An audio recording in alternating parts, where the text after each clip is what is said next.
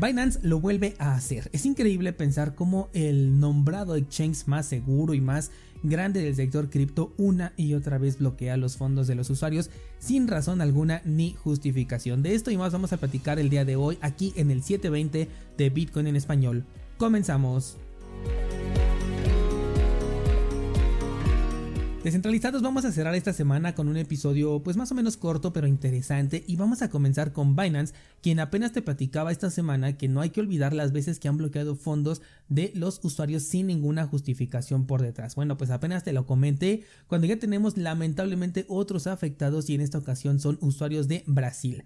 Actualmente el Ministerio Público de Río de Janeiro está en investigación para ver si estos eventos se relacionan con los anteriores que se han visto específicamente en cuentas latinoamericanas, haciendo referencia a los colombianos que también levantaron quejas al respecto, de los que te comento que ya no se supo nada al respecto, y verificar si Binance no está actuando como un actor malicioso con estas cuentas. Hay más de una docena de personas que están levantando quejas por bloqueos en el acceso a sus cuentas dentro de este exchange, mientras tanto Binance pues no dice nada al respecto.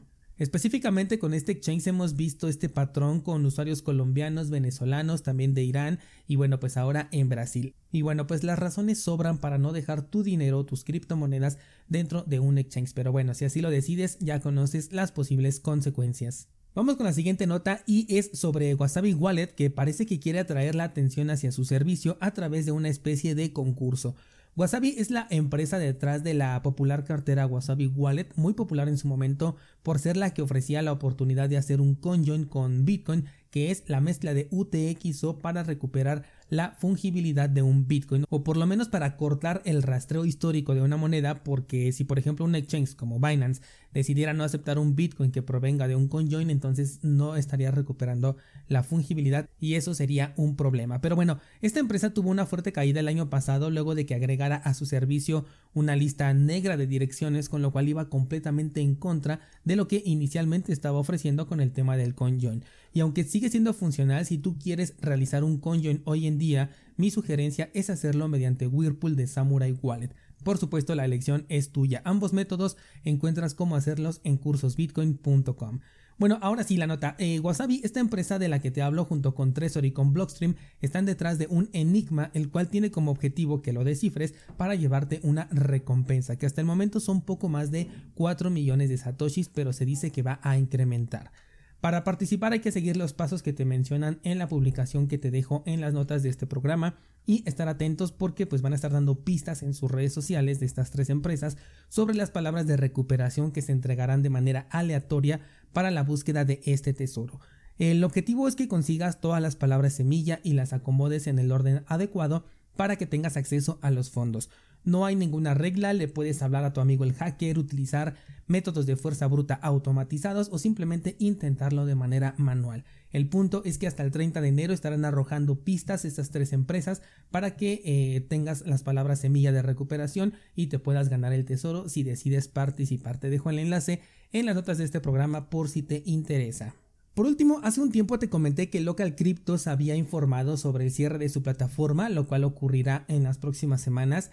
Y quise traer este tema de nuevo en primera porque hicieron un recordatorio del cierre para que se deje de usar la plataforma y se liquide cualquier tema pendiente por parte de los usuarios y en segunda por lo que te comenté hace un momento sobre Binance. Binance es el exchange más grande de todo el sector cripto centralizado, tan así que las notas tradicionales consideran a Binance como un pilar del sector cripto y no creo que lo sea, pero sí soy consciente de que tiene un enorme peso. Me atrevo a pensar incluso que desestabilizaría a los mercados si algo le ocurriera a este exchange. Binance ha llegado a este punto gracias a que las personas meten ahí su dinero.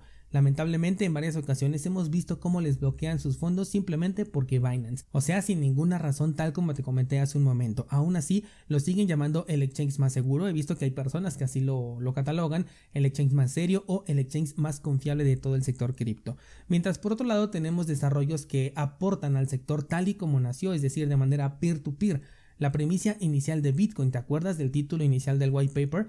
Un sistema de efectivo digital peer-to-peer. -peer. Estos exchanges como Local Cryptos buscan fomentar esa interacción entre pares para explotar la capacidad nativa que tienen las criptomonedas y que no tiene el dinero fiat a menos que estemos hablando de efectivo, pero con el efectivo se limita mucho el con quién puedes interactuar realmente peer to peer porque pues no lo puedes enviar más allá de una interacción eh, personal. Lamentablemente el uso de estas plataformas no es tan grande que en ocasiones terminan de esta manera, cerrando las puertas porque hay un equipo de desarrollo por detrás que está trabajando y que necesita el incentivo para continuar trabajando, pero si la gente no lo utiliza, pues de dónde va a salir ese incentivo. Y mira que agregaron varias criptomonedas para que esto fuera más grande, pero pues ni así lo consiguieron.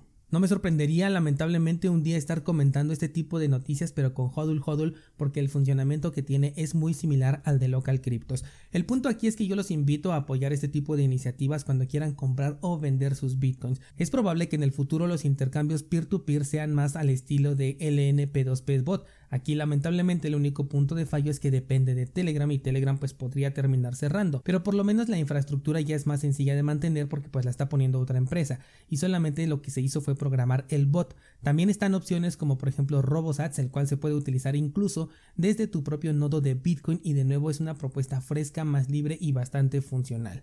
Al final del comunicado aquí con Local Cryptos nos invita a participar en plataformas como Local Bitcoins o como Paxful, plataformas que están a favor del KYC.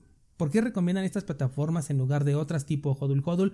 La verdad no lo sé, pero por lo menos Local Bitcoins, que fue de las pioneras aquí en este sector, también bloqueó los fondos de personas simplemente por su nacionalidad y aquí de nuevo los venezolanos se vieron afectados en este caso. De hecho, desde ese entonces yo lo dejé de utilizar y de recomendar. En su lugar, si quieres comprar o vender Bitcoin con el plus de que tengas una interacción peer-to-peer, tienes opciones como Hodl Hodl, como BISC o como LNP2P Bot. Los tres son muy buenas opciones, si no las usamos las vamos a perder y entonces ahora sí nos vamos a ver limitados ya sea a una interacción con personas con las que ya tengamos una previa confianza o bien a utilizar servicios centralizados de esos que como Binance te pueden bloquear por la razón que sea tu cuenta. Tienes un curso sobre cómo utilizar Bitcoin de manera descentralizada en cursosbitcoin.com Ahí te hablo de estas plataformas que te acabo de mencionar en este podcast por si aún no te has acostumbrado o no conoces el funcionamiento porque sí es un poquito diferente que el de un exchange centralizado. Pero una vez que te acostumbras ya lo vas a hacer bien sencillo. Yo he realizado compras de Bitcoin en cuestión de un par de minutos en estas plataformas y todo de manera exitosa. Bien, pues así cerramos este viernes. La próxima semana toca análisis cripto del mes de enero, así que pendientes. También el día de hoy publico nueva clase. Estamos con el curso de aspectos de seguridad y privacidad con Bitcoin, que por cierto ya tiene el nuevo formato visual. De hecho, ayer también actualicé el curso de privacidad con Monero y el curso de Tornado Cash también al nuevo formato visual. Así que, bueno, pues eso sería todo por el día de hoy y que tengas un excelente fin de semana. Muchas gracias y hasta entonces.